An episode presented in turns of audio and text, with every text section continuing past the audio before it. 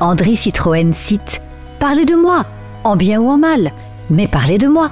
Bonjour et bienvenue, chers auditeurs, dans ce 19e épisode Confidence de dirigeants, dédié à tous les génies en herbe qui souhaitent se lancer dans l'aventure entrepreneuriale, ainsi qu'à tous les amoureux nostalgiques de belles carrosseries anciennes et actuelles qui accompagnent la vie des Français depuis plus d'un siècle et les rassemblent sans distinction. Qui n'a pas eu les yeux brillants et émerveillés devant tous les modèles Citroën mythiques et révolutionnaires, les tractions, les DS fabuleuses, les Méhari ou les deux chevaux Entendez-vous ce ronflement de moteur inimitable? Souvenez-vous de son allure et de toutes ses couleurs vives, véritable emblème d'une France libre et insouciante qui profite des Trente Glorieuses. Nous découvrirons l'histoire de cette incroyable famille d'immigrés multiculturels et européennes qui s'est illustrée en participant à l'effort de guerre et s'est beaucoup impliquée dans la résistance au prix de vie sacrifiée pour la liberté nous mettrons en lumière l'héritage culturel d'André Citroën, un polytechnicien surdoué, au rouage bien huilé, des éclairs de génie foisonnants, visionnaire, insatiable, qui imbrique toutes ses idées avec agilité, innovation, nouveaux modèles, marketing moderne, politique sociale avant-gardiste et féministe éclairée. Doté d'un courage inouï et d'une détermination sans faille, il vécut intensément sa vie à 100 km/h mais il tire sa révérence trop tôt pour qu'Henri-Jacques Citroën, son petit-fils et mon invité, puisse connaître toutes les facettes de son audacieuse personnalité. Bonjour Henri, sois le bienvenu. Bonjour Viannette. Henri, tu reprends le flambeau et tu te définis comme un homme d'action qui s'est donné des missions en favorisant le développement du commerce extérieur de la France.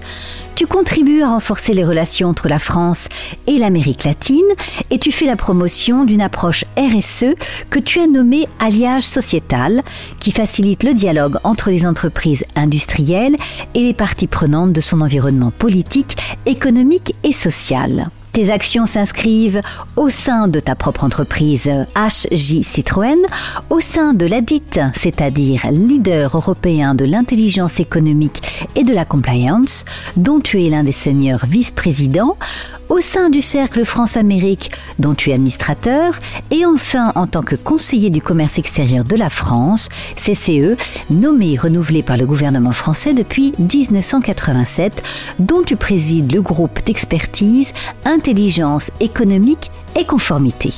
Et enfin, pour couronner le tout, tu endosses le rôle d'ambassadeur de l'amicale Citroën internationale qui regroupe environ un millier de clubs de collectionneurs dans le monde.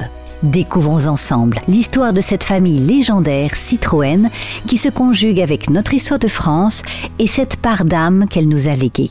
Henri, tu es le petit-fils d'André Citroën, issu d'une famille européenne et multiculturelle. Peux-tu nous en parler? C'est effectivement une famille euh, qui a des origines européennes très diverses, puisqu'elle est originaire euh, de Hollande. En fait, le, tréma euh, apparaît quand on inscrit mon grand-père à l'école pour faciliter la prononciation, parce qu'il y a encore des Citroën qui existent en Hollande, mais sans, sans le tréma. C'est mon arrière-grand-père qui émigre en France. Et André Citroën euh, devient français à l'âge de 18 ans pour pouvoir rentrer à l'école polytechnique. Sa mère était polonaise, euh, son épouse était euh, italienne. Ensuite, dans la famille, il y a eu d'autres nationalités qui sont apparues. Par exemple, ma mère était hongroise, naturalisée suédoise pendant la guerre. Moi, je suis né en Espagne. C'est une famille qui est très européenne et d'immigration. L'histoire de la saga familiale se confond également avec l'histoire de France et ta famille révèle de grands combattants pendant la Seconde Guerre mondiale. Peux-tu nous raconter quelques-uns de leurs exploits? Pendant la Première Guerre mondiale, il s'est passé quelque chose qui est déterminant dans l'histoire d'André Citroën. Il a été envoyé euh, au front comme tous les hommes valides. Il s'est rendu compte très vite que les Allemands envoyaient sur les lignes françaises beaucoup plus d'obus que le contraire. Et pour lui, c'était euh, intolérable, inadmissible et surtout euh, très inquiétant. Et puis il a vécu aussi au début de la guerre un moment très triste. Son, frère Bernard, dont il était très proche, est mort dans, une tranchée en essayant de secourir un compagnon. Évidemment, ça l'a beaucoup affecté. Mais il était euh, surtout désespéré de voir ce déséquilibre dans les forces en présence. Donc il s'est dit, on ne peut pas en rester là. Et il se débrouille en écrivant à la famille pour que la famille lui obtienne un rendez-vous avec le ministre de la guerre pour lui proposer la construction immédiate d'une usine d'obus. Donc il se rend euh, à Paris et il présente sa proposition le ministre de la guerre lui dit allez-y. Donc on lui donne le feu vert et là il se passe quelque chose qui m'a toujours frappé, moi qui connais un peu l'industrie en général, comment en quatre mois on arrive à acheter les terrains de Javel, construire des bâtiments euh, qui sont euh, énormes, acheter euh, les machines, déterminer le, process de fabrication, embaucher pour commencer 3500 personnes. Après, c'était le, chiffre maximal a été de 13 000.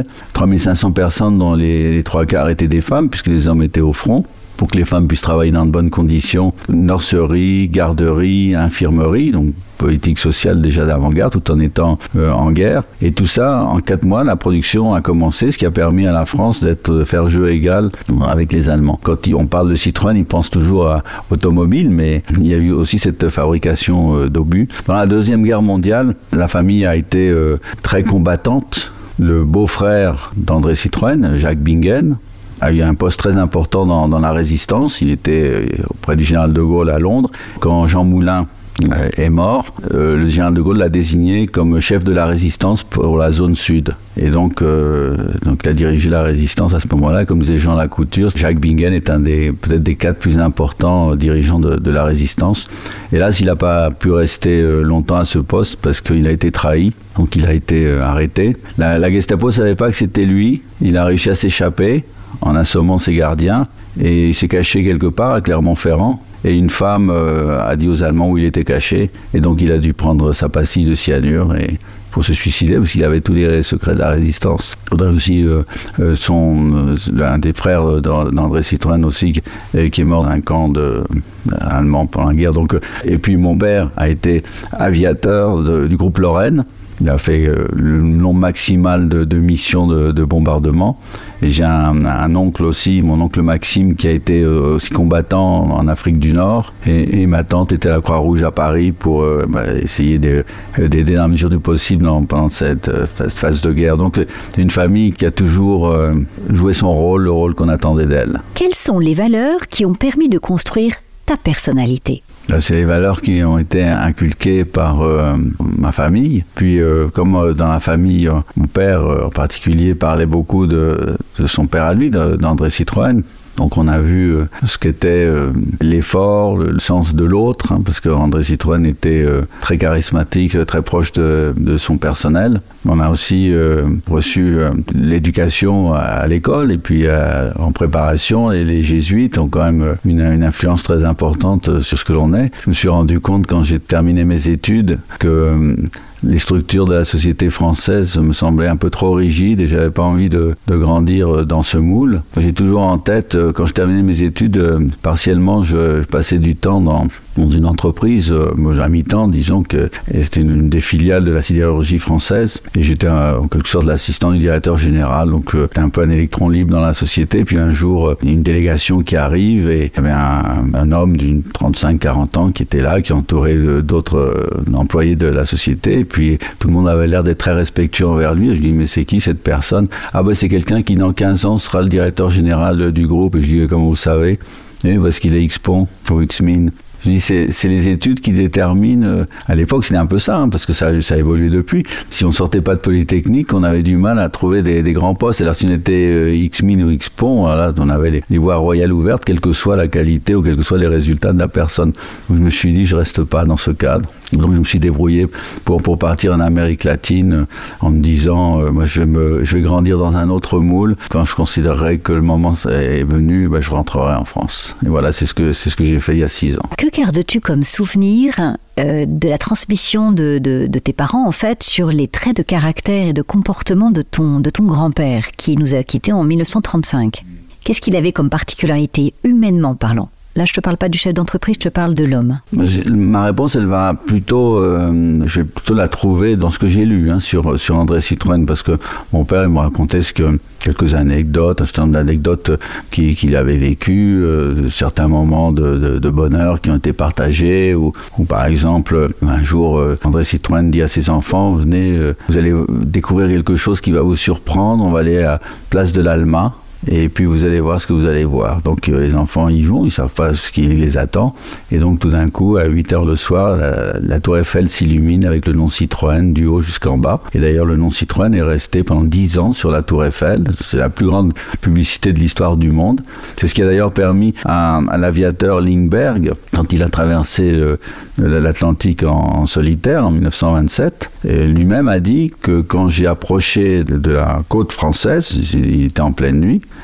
euh, il dit ce qui m'a guidé, c'est la tour Eiffel, non pas le faisceau tournant de la tour Eiffel, mais le fait qu'il y avait une, énorme barre euh, lumineuse, et c'était grâce au nom Citroën, et donc il dit c'est grâce à Citroën que j'ai pu me diriger, et quand mon grand-père a entendu ça, il, a immédiatement invité Lindbergh à visiter l'usine, et pour que vous voyez son sens social, il a invité à un grand banquet les 10 000 employés de, de l'usine, qui ont partagé un repas avec Lindbergh. C'était grâce à, cette illumination, euh, donc le mot Citroën sur la tour Eiffel du haut jusqu'en bas. Très joli exemple. Euh, l'autre chose qui m'a aussi toujours frappé euh, avec mon grand-père, c'était son charisme que tout le monde reconnaissait. J'ai eu l'occasion, quand j'étais adolescent et jeune adulte, de participer au, déjeuner annuel des anciens Citroën, mais qui ont travaillé avec lui. Donc à l'époque, il y en avait bien 200 personnes et ils étaient tous fascinés. Pour eux, c'était le patron. Et d'ailleurs, quand je vais dans les rassemblements aujourd'hui, il y a beaucoup de, collectionneurs pour qui André Citroën est une icône, qui parlent de lui comme le patron. Il a toujours euh, été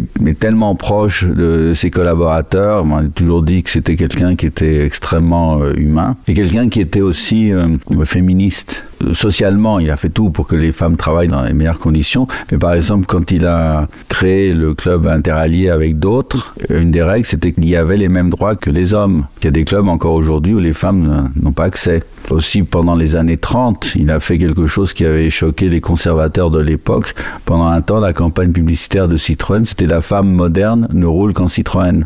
Et les conservateurs disaient mais qu'est-ce que c'est que cet industriel qui se mène de l'organisation de notre société alors qu'à l'époque les, femmes n'avaient pas les mêmes droits que les hommes. Donc euh, c'était quelqu'un qui était euh, très sensible aux autres. Et d'ailleurs quand il a organisé aussi bien la croisière noire, donc toute la traversée de l'Afrique en Otochnie que la croisière jaune du Liban jusqu'à Pékin, il disait que c'était euh, le test ultime pour les hommes et pour les machines, mais le vrai but de ces opérations, qui est évidemment de montrer que ces voitures euh, fonctionnaient de la, meilleure manière, mais c'était aussi et surtout d'ouvrir des voies de communication et de rapprocher les gens. Et c'est pour ça que quand ils ont traversé l'Afrique, il y avait des tas d'endroits où ils passaient par des endroits où il n'y avait rien. Et c'est eux qui ont ouvert euh, toutes les voies de communication. Donc, euh, toujours cette idée de rapprocher les, gens entre eux, moi, ça m'a toujours frappé. Pourrais-tu nous raconter la grande histoire de Citroën et évidemment le goût pour l'innovation de ton grand-père et puis son esprit entrepreneurial. Quand mon grand-père euh, gère l'usine d'obus pendant la Première Guerre mondiale, il a comme idée transformer l'usine en une usine euh, d'automobile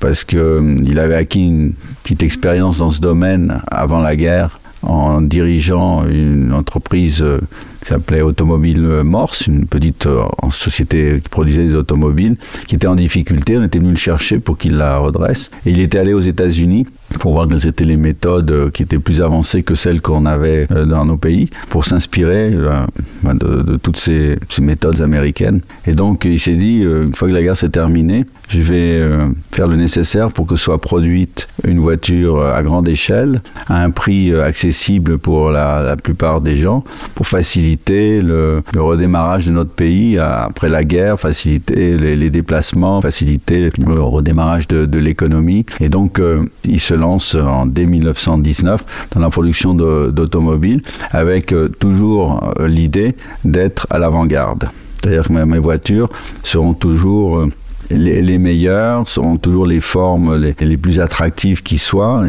Et, donc, il était toujours sur le qui-vive pour savoir quelles sont les, inventions qui pouvaient apparaître ici et là, parce que c'était pas lui qui inventait, mais il était très attentif à ce qui pouvait être inventé ici et là et euh, pour, ensuite euh, le développer en collaboration avec celui qui l'avait inventé. Par exemple, l'idée de la traction avant, c'est un ingénieur américain qui s'appelait Edward Budd qui l'a eu. Il a eu l'idée, mais il savait pas comment la développer. Donc André Citroën se dit, mais c'est une idée géniale, je t'achète le brevet, on va développer cette traction avant, et puis on va en faire une voiture aussi euh, qui va marquer les esprits. Et là, il fait un grand pari pour le design, pour le dessin de, de la voiture. Il fait appel à un architecte italien Bertoni, qui n'avait jamais dessiné une voiture, mais qui était un architecte reconnu. Il lui dit Vas-y, fais-moi une voiture.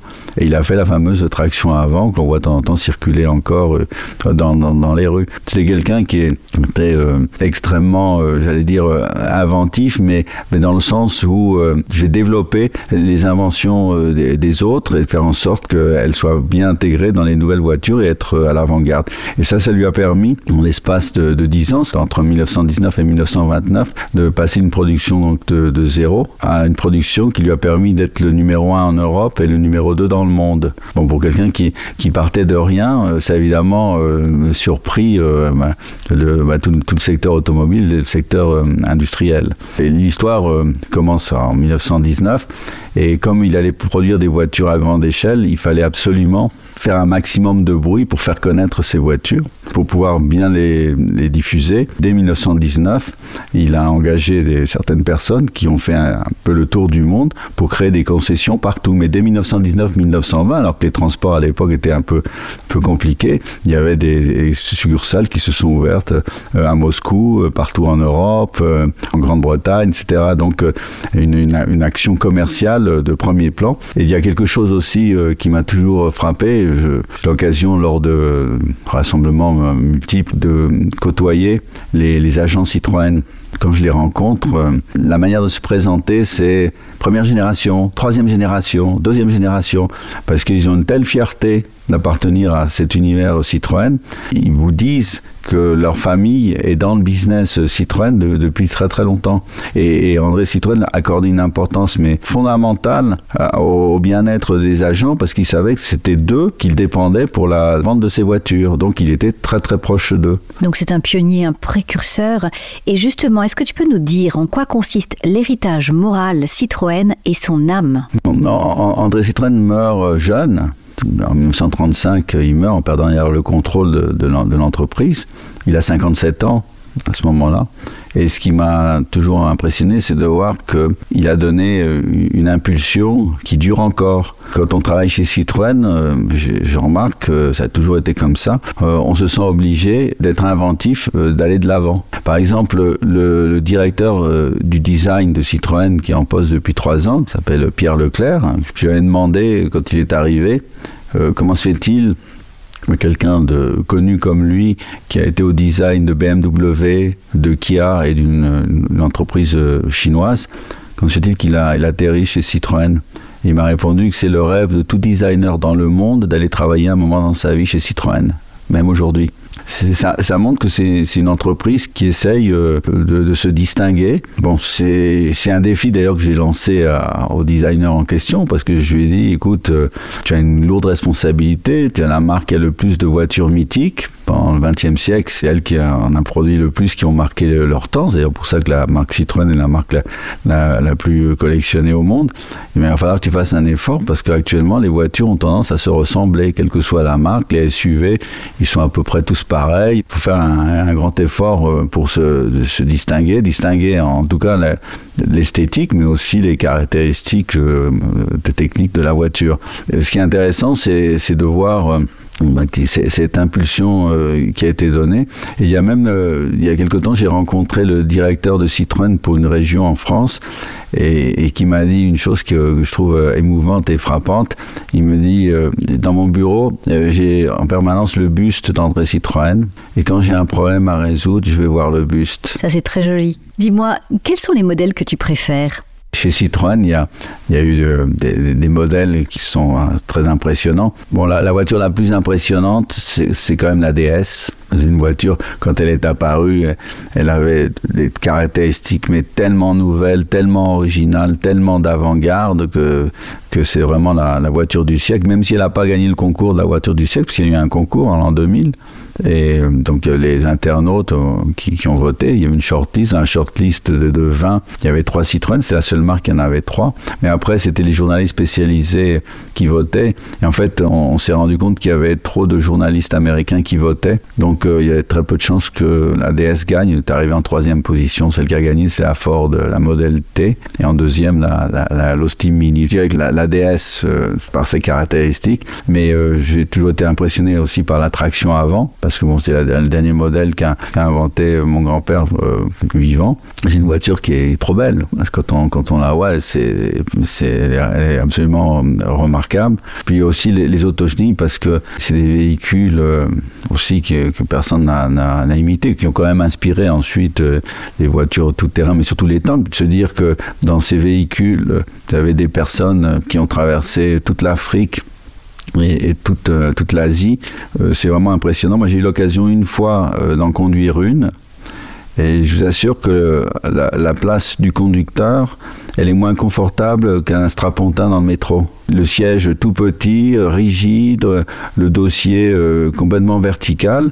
Et vous avez des gens pendant 14 mois qui sont partis du Liban, de, Beyrouth, qui ont traversé la, Syrie, l'Iran, l'Irak, l'Inde, l'Himalaya, le désert de Gobi. Donc c'est une voiture qui qui en soi impressionnante. Alors après, évidemment, la, la deux chevaux, c'est une voiture qui est encore très présente parce que il y a beaucoup de publicité, on la voit ici et là, même dans le film Astérix et Obélix, le char il est inspiré de, de, la deux chevaux. Donc c'est ça les, les, marques. Et moi je dirais pour terminer, pour moi la plus belle voiture des 30 dernières années, c'est la C6 la C6 qui a, pour moi, elle avait une ligne parfaite, un confort absolu. C'est pour ça que d'ailleurs, ça a été la, la, voiture officielle de, de beaucoup de, de, de, nos dirigeants. Tu vois, c'est dommage que nos auditeurs ne puissent pas nous voir parce que tu as les yeux qui brillent, c'est un bonheur. Et puis, à vrai dire, euh, je pense qu'il y en a beaucoup qui, qui vont rêver et qui vont avoir des souvenirs, évidemment, de, de tout ce que tu racontes. C'est assez impressionnant de pouvoir toucher du doigt, en fait, euh, toute cette entreprise et toute cette âme. Citroën est, est, est présent dans toutes les familles françaises toutes les personnes que je rencontre ont toute une histoire à me raconter sur Citroën. Il y a toujours un grand-père qui avait une, une DS ou un oncle qui avait une traction avant ou, des voitures plus récentes et tout. C'est pour ça que quand il y a le discours du centenaire de Citroën, c'était un grand moment pour moi et j'espère pour les gens qui ont écouté. Il y a des milliers de personnes qui étaient là. J'ai terminé mon discours en disant que Citroën, c'est la France. Et tu m'as dit également qu'il y a eu un avant et un après euh, ce, centenaire, euh, puisqu'il a eu lieu en, 2019. Est-ce que tu peux nous en parler? Le centenaire euh, de l'année 2019, ça a été une, année qui m'a beaucoup impressionné parce que au début, cette année-là, je pensais qu'il allait y avoir 4-5 célébrations, certes importantes, mais bon, 4-5 célébrations et en fait, euh, le centenaire a été célébré pendant toute l'année avec euh, bah, des, célébrations dans tous les pays. C'est la marque la, plus collectionnée dans l'amicale Citroën International. J'aime bien le dire quand je suis face à des hommes politiques. Il y a 100 000 adhérents, donc parfois je dis que je suis la tête d'un parti de, de, 100 000 membres. Il n'y a pas beaucoup de partis qui en ont autant. Chaque club euh, dans le monde voulait avoir sa fête, donc je suis allé ici et là. Ah, non, pas partout. Alors, parfois, envoyé une vidéo pour saluer quand les gens étaient vraiment très loin pour, pour les saluer. Mais sinon, j'y allais. Et puis, j'étais impressionné de voir que les pays comme, comme l'Allemagne, euh, bah, pendant 7-8 euh, heures, les gens faisaient la queue pour me voir, pour se faire prendre en photo avec moi, pour signer un autographe, mais surtout pour me raconter euh, leur histoire par rapport à Citroën. Donc on, écoute avec grand intérêt, c'est pour ça que ça dure aussi longtemps. La même chose en Belgique, dans le musée Auto World, qui était dédié en partie à, à Citroën. Je prononçais le discours, mais là aussi pendant 3-4 heures, euh, des photos avec tout le monde, etc. Donc je voyais partout une, très grande émotion. Le, moment le, plus marquant de, de, cette année, ça a été ce qu'on a appelé le rassemblement du siècle. C'était le titre de l'événement qui s'est déroulé à, la Ferté-Vidame, centre d'essai secret de Citroën. C'est un endroit où il y a un château avec un grand parc. Et on a eu, en trois jours, on a eu 60 000 personnes. C'est pour ça que j'ai qualifié l'événement de Woodstock de Citroën. Parce que 60 000 personnes ont fêté l'anniversaire d'une entreprise. Il y avait 4400 voitures de collection qui étaient toutes rangées par modèle, par année, et puis pendant trois jours, il se passait des choses à chaque instant. Et là, ça a été un moment de, de grande émotion euh, partagé. Il y a un moment qui m'a vraiment touché, parce que le, soir, il y, a, il y, a, eu un, dîner dans un grand chapiteau, 2500 personnes euh, assises à table et servies à table. donc on a demandé à la famille Citroën de de venir sur scène pour se présenter, pour dire deux mots. On a une standing ovation et il n'y a, pas si longtemps que ça, il y a quelqu'un qui m'a dit, tu sais combien de temps a duré la standing ovation? Je ne sais pas, parce que dans ces moments-là, on ne chronomètre pas. Et donc, euh, il me dit, ça a duré 3 minutes 40. Quand on est descendu, la famille de l'estrade, euh, je suis descendu en dernier, là, immédiatement, il y a une, file d'attente qui s'est formée pour, pour les autographes, les photos et tout. Et tout d'un coup, dans cette file apparaissent trois Chinois qui me saluent et qui me disent euh, en anglais que pour eux c'était un grand honneur de me saluer, de me serrer la main. Ils ne pensaient pas que ça allait leur arriver dans leur vie et, et qu'ils voulaient, que je sache qu'ils étaient venus spécialement de Chine pour l'événement et que la veille ils étaient allés au cimetière de Montparnasse pour se recueillir devant la tombe de mon grand-père. Ça, c'est extrêmement émouvant. Hein. Est-ce que tu te rends compte que tu as diffusé, en tous les cas, tu as été le lien et la courroie de transmission, on va pouvoir le dire comme ça, de, cette puissance, de cette énergie, de cet esprit pionnier, en fait, hein, et puis avant-gardiste? Alors, au-delà des émotions, qu'est-ce que tu as ressenti? Ah bah, Moi, c'était, euh, bah, c'est un grand bonheur, parce que déjà de voir euh, tant de gens euh, qui sont contents d'être ensemble. Pourquoi ces rassemblements sont, sont touchants? À la fin du rassemblement du siècle, euh, moi j'étais interviewé par des journalistes qui étaient là. Il y avait la, la journaliste du Monde qui m'interroge en tête à tête et qui voit ce qui se passait là-bas et qui me dit. En France, il n'y a que deux personnes qui peuvent réunir des gens de toutes origines sociales, toutes origines géographiques, de tous âges, avec un tel engouement, un tel enthousiasme. C'est Johnny Hallyday et André Citroën. Quelle jolie victoire alors dis-moi, je reviens sur ton parcours parce que tu es diplômé d'HEC et tu as fait du droit. Tu es actuellement conseiller au commerce extérieur de la France depuis 1987 euh, et tu es président du groupe d'expertise intelligence économique et conformité. Alors comment ton grand-père t'a-t-il inspiré pour réaliser ta propre carrière? J'essaye d'être euh, réactif. Alors évidemment, on se dit, euh, on, a, on a un modèle, mais ce qu'il a fait, c'est tellement extraordinaire, ça sort tellement de l'ordinaire que de toute façon, personne ne, ne, ne pourra l'égaler. Bon.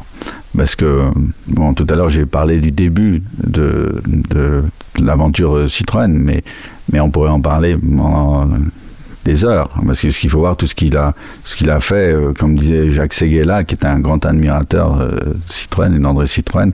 C'est André Citroën qui a inventé euh, toute la publicité moderne, qui a inventé tout le marketing moderne. Comme l'a dit Les Échos dans un article il y a 2-3 ans, c'est André Citroën qui a inventé le buzz. Donc, quand, on voit son, œuvre, elle est monumentale, pas, seulement dans, l'automobile, mais, il faisait tellement de choses à côté. Et puis pour faire le buzz, euh, je parlais tout à l'heure de la Tour Eiffel et son nom pendant dix ans, mais l'illumination des, monuments historiques de Paris c'était offert par lui. Les panneaux de signalisation en France étaient offerts euh, par lui. Et puis il a, créé euh, Crédit Automobile, qui a créé l'assurance pour les automobiles, pour que les enfants qui allaient devenir les futurs consommateurs et conducteurs s'habituer au nom de Citroën. Il a créé une petite usine pour fabriquer des voitures miniatures parce qu'il voulait que les trois premiers mots que les enfants prononcent soient papa, maman, Citroën. Et donc il, a, diffusé des voitures comme ça à, grande échelle. Donc le modèle est là. On se dit, euh, il faut être digne, mais on fait, on essaie de faire le maximum euh, à tout moment, essayer de faire avancer les, affaires. Puis si on peut rapprocher les gens. Quand je suis parti au Venezuela, j'ai fait énormément de choses. Donc je, je représentais beaucoup d'industries euh, françaises. Donc je vendais leurs produits, leurs équipements, leurs services. D'ailleurs, parmi ces entreprises, il y avait, c'est un concours de circonstances, il y avait l'entreprise Engrenage et Réducteur Citroën, mais, qui s'appelait Engrenage et Réducteur Citroën Messiaen Durand, et qui était un des leaders euh, toujours euh, mondial dans ce domaine. Et ensuite euh, aussi ben, j'ai essayé de me connecter aussi bien que possible dans le pays, avec euh, le monde des affaires, le monde politique, et donc ce qui m'a permis après, quand les grandes sociétés comme Total sont venues, euh, de, les assister, de les aider dans le domaine de la communication, des relations institutionnelles et, de la RSE, donc pour qu'ils puissent euh, s'adapter, surtout que la, révolution bolivarienne de, Chavez commençait, donc il fallait s'adapter aux circonstances qui, qui devenaient de plus en plus tendues. Je voudrais juste revenir parce que tu viens de parler de ton entreprise d'engrenage. Tu m'as raconté l'histoire quand il avait 20 ans du brevet qu'il avait acheté. Ça, c'est le démarrage de tout. Oui, c'est le démarrage de tout parce que ça montre sa, grande euh, réactivité. Il, va en, en, Pologne après ses, études pour voir la, famille polonaise. Et puis on lui présente un, petit industriel polonais qui avait une fonderie près de Varsovie. Il rend visite à, la fonderie et il voit dans un coin un, engrenage avec les dents qui avaient une, la forme de chevron. Et il demande mais c'est quoi ça? Ah c'est une nouvelle forme qu'on a inventée pour, pour les engrenages parce qu'on pense que ça peut transmettre plus de puissance et que l'engrainement serait plus silencieux, etc. Il dit, mais c'est génial votre idée, euh, moi je vous achète le brevet tout de suite. Tout de suite, il s'est dit pour les industries lourdes qui commençaient à naître en France, il dit, il y a un gros potentiel, donc il achète le brevet, il va en France pour déposer le brevet, et puis il se dit, bon, je crée la société Engrenage Citroën, il faut maintenant que je conçoive et fabrique la machine qui va tailler les, dents en question, ce qui n'était pas simple, ce qui n'est toujours pas simple, et donc euh, bah, il le fait, et, pendant des années, euh, bah, il développe l'entreprise en question. Et ce qui est intéressant, et beaucoup de gens ne le savent pas, c'est que c'est de là que vient le logo de Citroën. C'est pour ça que, vous voyez, les, les, doubles chevrons, c'est, ça, ça, ça, vient de là. Et d'ailleurs, ce qui est intéressant, c'était que c'était la première fois euh, dans, l'histoire économique qu'il y a une entreprise qui prenait un symbole comme logo. Parce que si vous regardez toutes les entreprises dans le monde, au début du XXe siècle, elles reprenaient simplement leur nom mais il n'y avait pas de logo particulier à côté. Et c'est la première fois qu'il y a tout d'un coup une entreprise qui est représentée par un logo. Donc ça montre aussi le, le côté moderne. Donc euh, pour répondre à, ta question, on a, on a là un modèle qui peut donner des idées, qui motive, mais, mais impossible de, de faire euh, tout ce qu'il a fait. Alors on, fait au mieux avec ce, ce, oui, qui se présente. Mais exactement. Et bon, alors lui, c'était euh, ses caractéristiques. Hein. C'est le surdoué par excellence qui a une vision globale sur l'ensemble de tout ce qu'il peut toucher d'ailleurs, et puis, et, puis, euh, et puis aussi actionner, c'est-à-dire qu'il a l'idée, mais il la concrétise. Ah, complètement, oui, et vite en plus. Et vite, avec cette rapidité et cette réactivité, et il coche toutes les cases, c'est assez phénoménal.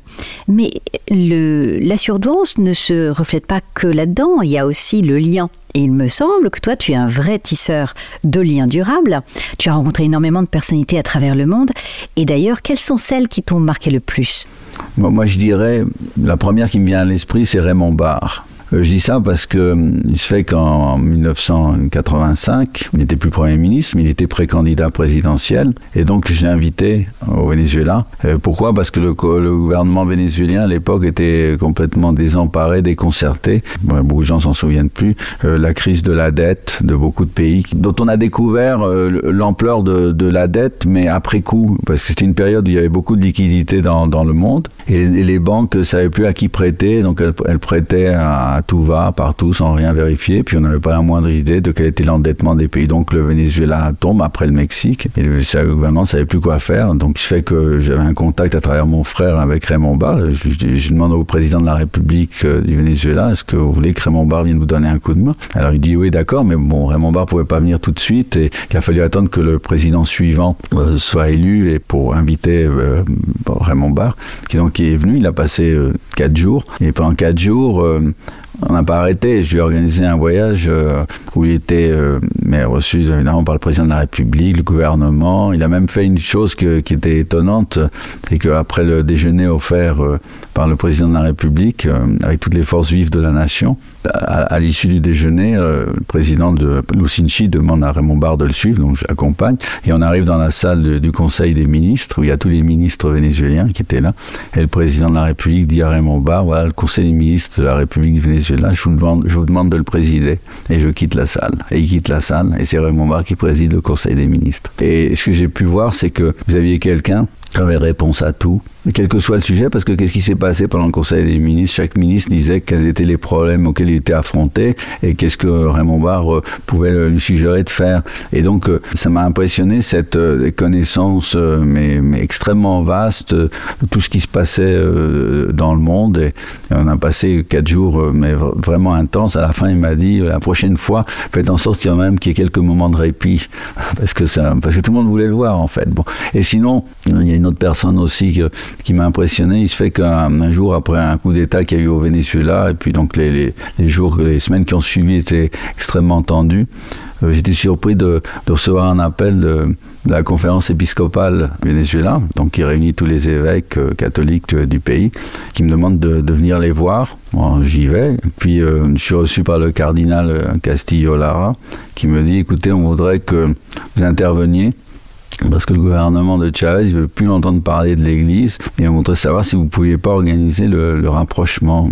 Et j'étais impressionné par le, cardinal en question parce qu'il respirait tellement la, gentillesse, la, bonté, la bienveillance. Il y avait des rayons complètement positifs qui sortaient de lui alors qu'il parlait pas trop, mais il était là et rien que sa présence euh, était, impressionnante. Donc euh, c'est deux euh, rencontres qui me viennent à l'esprit parce que c'était des personnes qui, sortaient de, de l'ordinaire. Sinon, il y a aussi une autre personne mais vraiment je souligne que c'est le, seul aspect euh, positif que je lui concède, c'est euh, la manière de parler à la population, la manière de Chavez, qui, savait vraiment euh, trouver les, bons mots pour créer de, l'espoir, et qui quand il était en contact avec la population, par exemple dans les bains de foule, on voyait qu'il était plein de compassion, plein de compréhension, il prenait le temps qu'il fallait pour parler aux gens, les embrasser, voir comment il pouvait les aider c'est pas comme un stand de politiciens qui vous salue, euh, qui vous parle 30 secondes et ensuite qui passe au suivant. on avait l'impression qu'il y avait une sincérité. ça m'a, ça m'a toujours impressionné.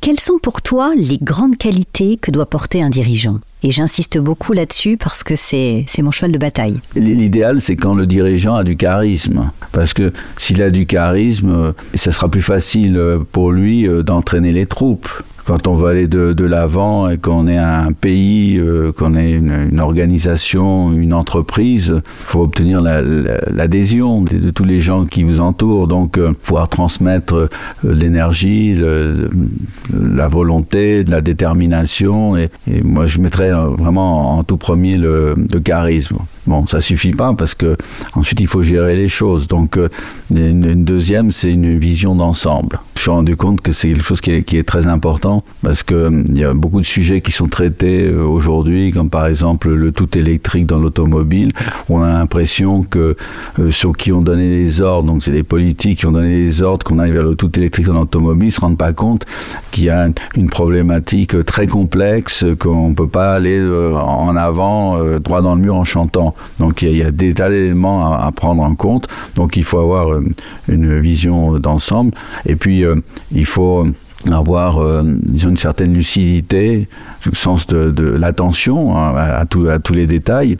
Comme disait Churchill, la chance n'existe pas. Ce qu'on appelle chance, c'est l'attention aux détails. J'ai toujours trouvé bien cette, cette, phrase. Et souvent, les gens, quand je leur disais ça, comprenais pas ce que ça voulait dire. Je disais, mesdames, si vous faites pas attention aux détails, vous allez rater plein de choses et vous, vous allez rater des affaires et vous allez vous dire que vous n'avez pas de chance. Maintenant, si, si, vous aviez fait attention à tous les détails, vous auriez peut-être eu, le, succès escompté. Voilà, je pense que pour être un bon gestionnaire, il faut avoir cette vision. Et puis, pour avoir cette vision, il faut s'informer aussi. Hein, parce que, euh, comme je disais tout à l'heure, euh, dans le tout électrique, bah, il faut savoir que ce qui se passe avec les minéraux critiques, il faut savoir ce qui se passe avec euh, toute l'organisation que requiert l'automobile électrique. Il faut ceci, cela. Il y a beaucoup de choses qui sont requises. Et sur le, long terme, par exemple, l'autre jour, je discutais avec des spécialistes de la question qui disaient que d'ici 2050, on aura consommé 90 de tout le cuivre qui est dans le sous-sol. Et on fait comment après? Alors il faudra peut-être recycler autre, mais comment on fera après? Il faut être sûr d'avoir les solutions pour pas se retrouver tout d'un coup au pied du mur en disant et eh, maintenant on fait quoi? Donc euh, vision, euh, vision d'ensemble sur le passé, sur le présent et sur le futur. Le, passé enseigne beaucoup de choses.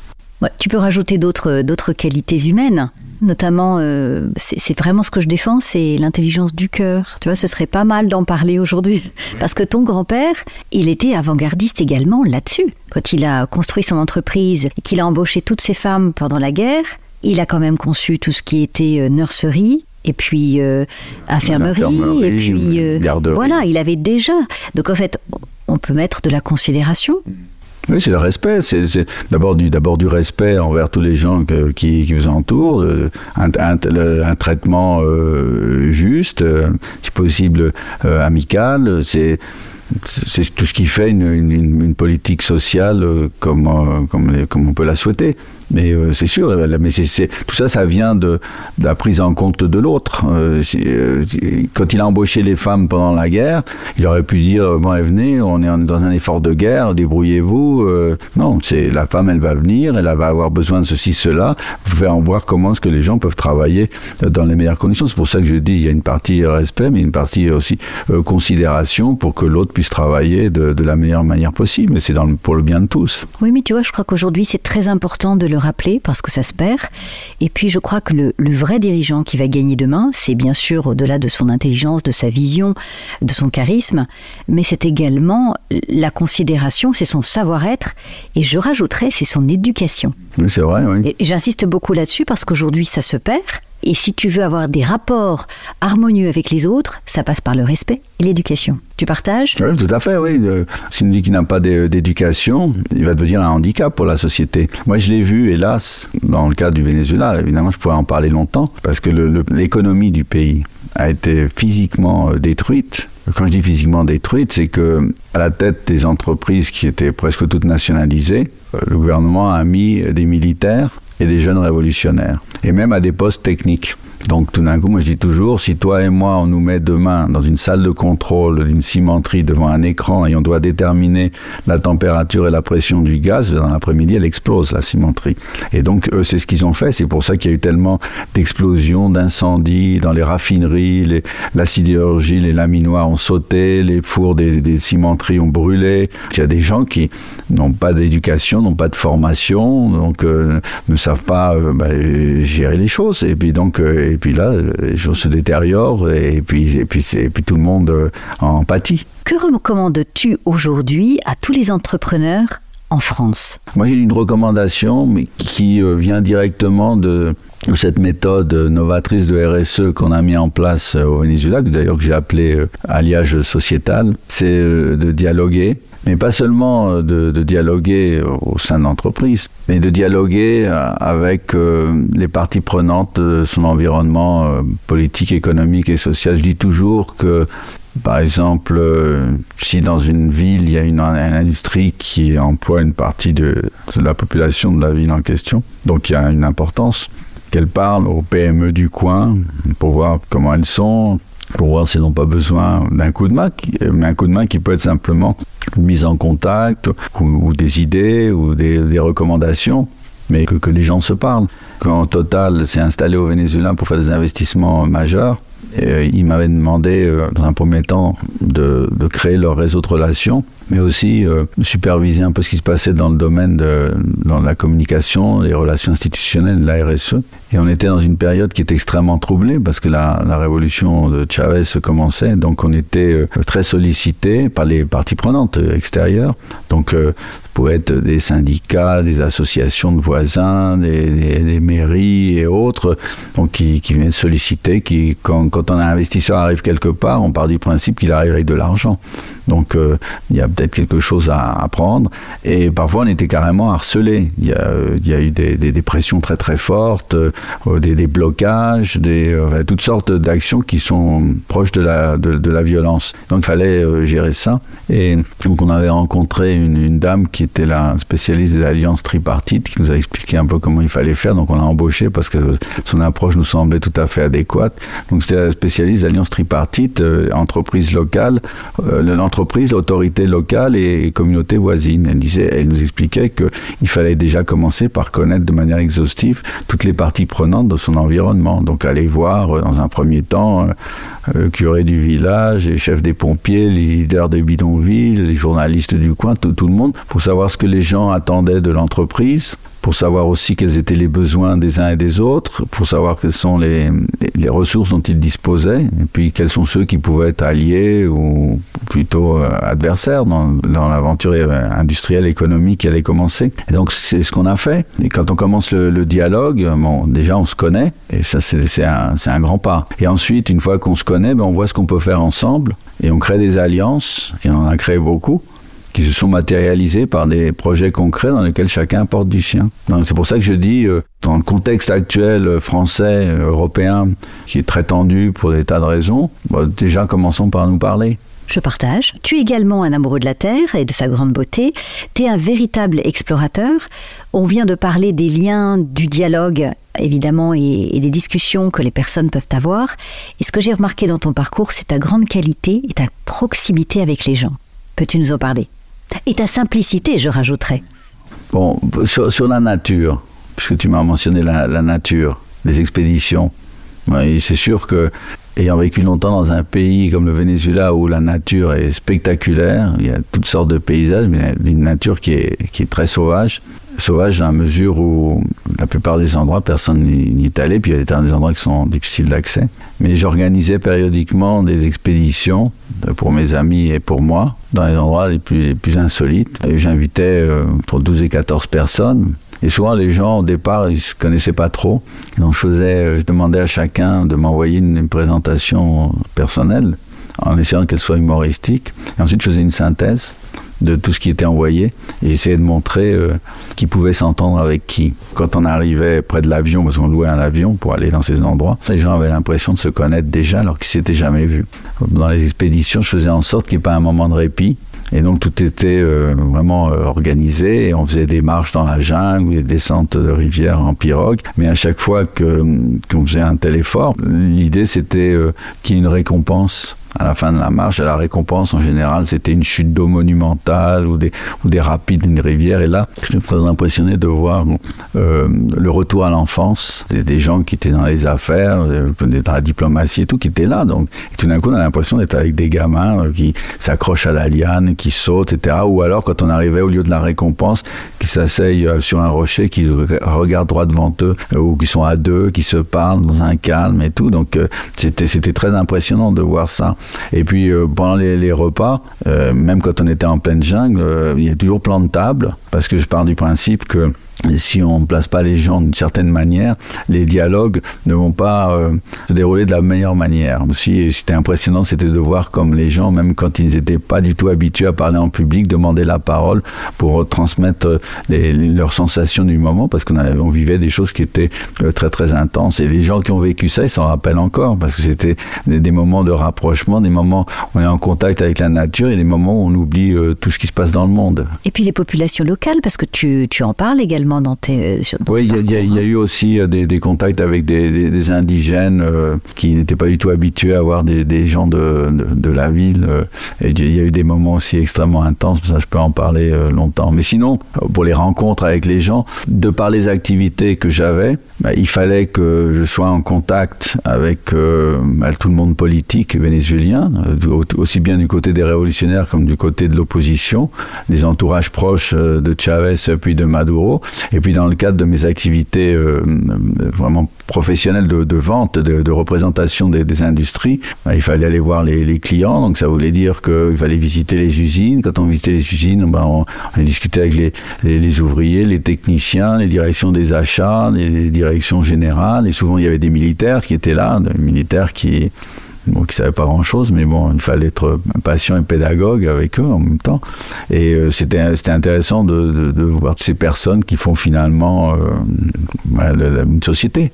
Notre, notre échange euh, va se terminer et je vais clôturer par une dernière question qui ma petite Madeleine. Quelle est ta propre devise? Au départ, je pensais que ça allait être une question difficile, mais bon, j'ai la, la, réponse. En fait, je vais reprendre la, la, la moitié d'un slogan que j'ai souvent entendu euh, au Venezuela dans la bouche des, révolutionnaires, et même parfois par écrit. Ils terminaient souvent leur, leur, leurs emails avec euh, des mots très simples, c'est le combat continue. Henri, je te remercie beaucoup de nous avoir fait l'amitié de nous conter l'histoire passionnante de ta famille, de ton grand-père et de la tienne. C'est un honneur de recueillir tout cet héritage que nous pouvons mesurer dans le cœur de chaque Français et à travers le monde. Je te souhaite beaucoup de succès dans toutes les actions que tu entreprends pour rassembler les gens avec ta simplicité et ta gentillesse. Je vous invite, chers auditeurs, à poursuivre vos rêves et à les matérialiser. Donnez-vous votre propre chance, c'est un état d'esprit. À très bientôt.